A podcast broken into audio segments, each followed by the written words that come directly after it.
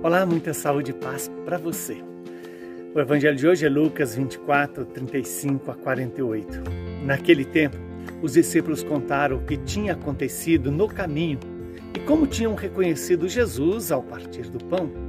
Ainda estavam falando quando o próprio Jesus apareceu no meio deles e lhes disse: A paz esteja convosco.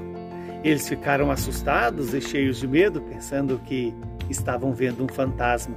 Mas Jesus disse: Por que estáis preocupados e por que tendes dúvidas no coração? Vede minhas mãos e meus pés. Sou eu mesmo. Tocai em mim e vede. Um fantasma não tem carne nem ossos, como estáis vendo que eu tenho. Dizendo isso, Jesus mostrou-lhes as mãos e os pés. Mas eles ainda não podiam acreditar, porque estavam muito alegres e surpresos. Então Jesus disse: Tendes aí alguma coisa para comer? Deram-lhe um pedaço de peixe assado.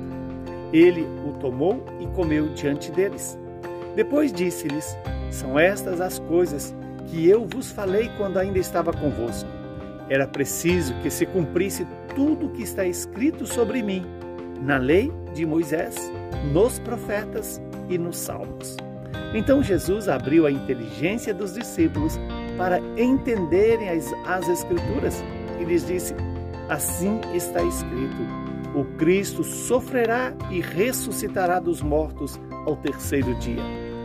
E no nome, no seu nome, serão anunciados a conversão e o perdão dos pecados a todas as nações, começando por Jerusalém. Vós sereis testemunhas de tudo isso. Palavra da salvação. Glória a vós, Senhor. Louvado seja Deus por estarmos ainda na oitava da Páscoa, contemplando o mistério da total e absoluta entrega de Jesus é, por amor a mim e a você e à humanidade inteira de todos os tempos. Jesus ressuscitou e não só ressuscitou, mas está vivo e presente entre nós.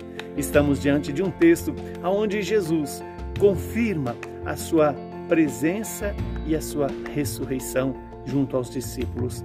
E ali, os discípulos é, amedrontados, é, sem saber o que estão vendo, Jesus aparece diante dos discípulos e apresenta a eles e diz: A paz esteja convosco.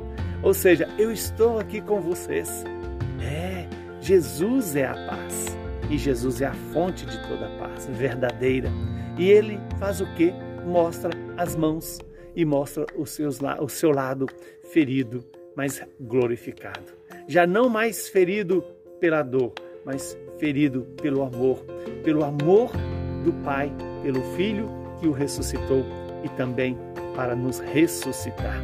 Vejamos que Jesus prova para os discípulos que ele ressuscitou com todo o seu ser e não só espiritualmente. Há uma ressurreição real, há um acontecimento verdadeiro, histórico e transcendente.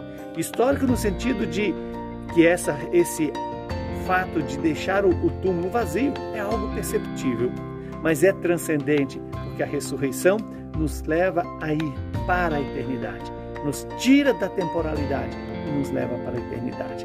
E Jesus então vai dizer aos discípulos, né, mostrando o seu, a sua mão ferida, a sua mão chagada, mas já com gloriosa.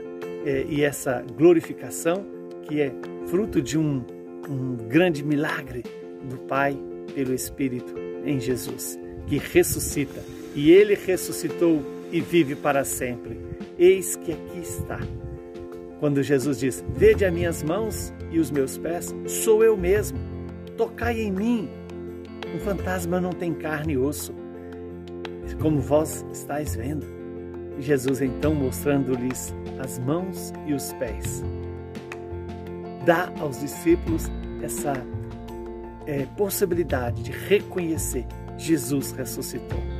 E essa, essa ressurreição é algo que também hoje nós podemos é, experienciar através exatamente dos sacramentos da igreja tanto no batismo, na crisma, mas principalmente na Eucaristia, na fração do pão, é, nesse dar-se totalmente por amor a mim e a você.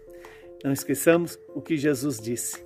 Né? Era necessário que a palavra de Deus se cumprisse é, na vida de Jesus.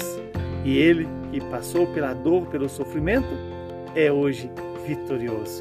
E todo aquele que nele crê e entra nessa unidade com o próprio Jesus, experiencia a ressurreição, a vitória do homem novo sobre o homem velho.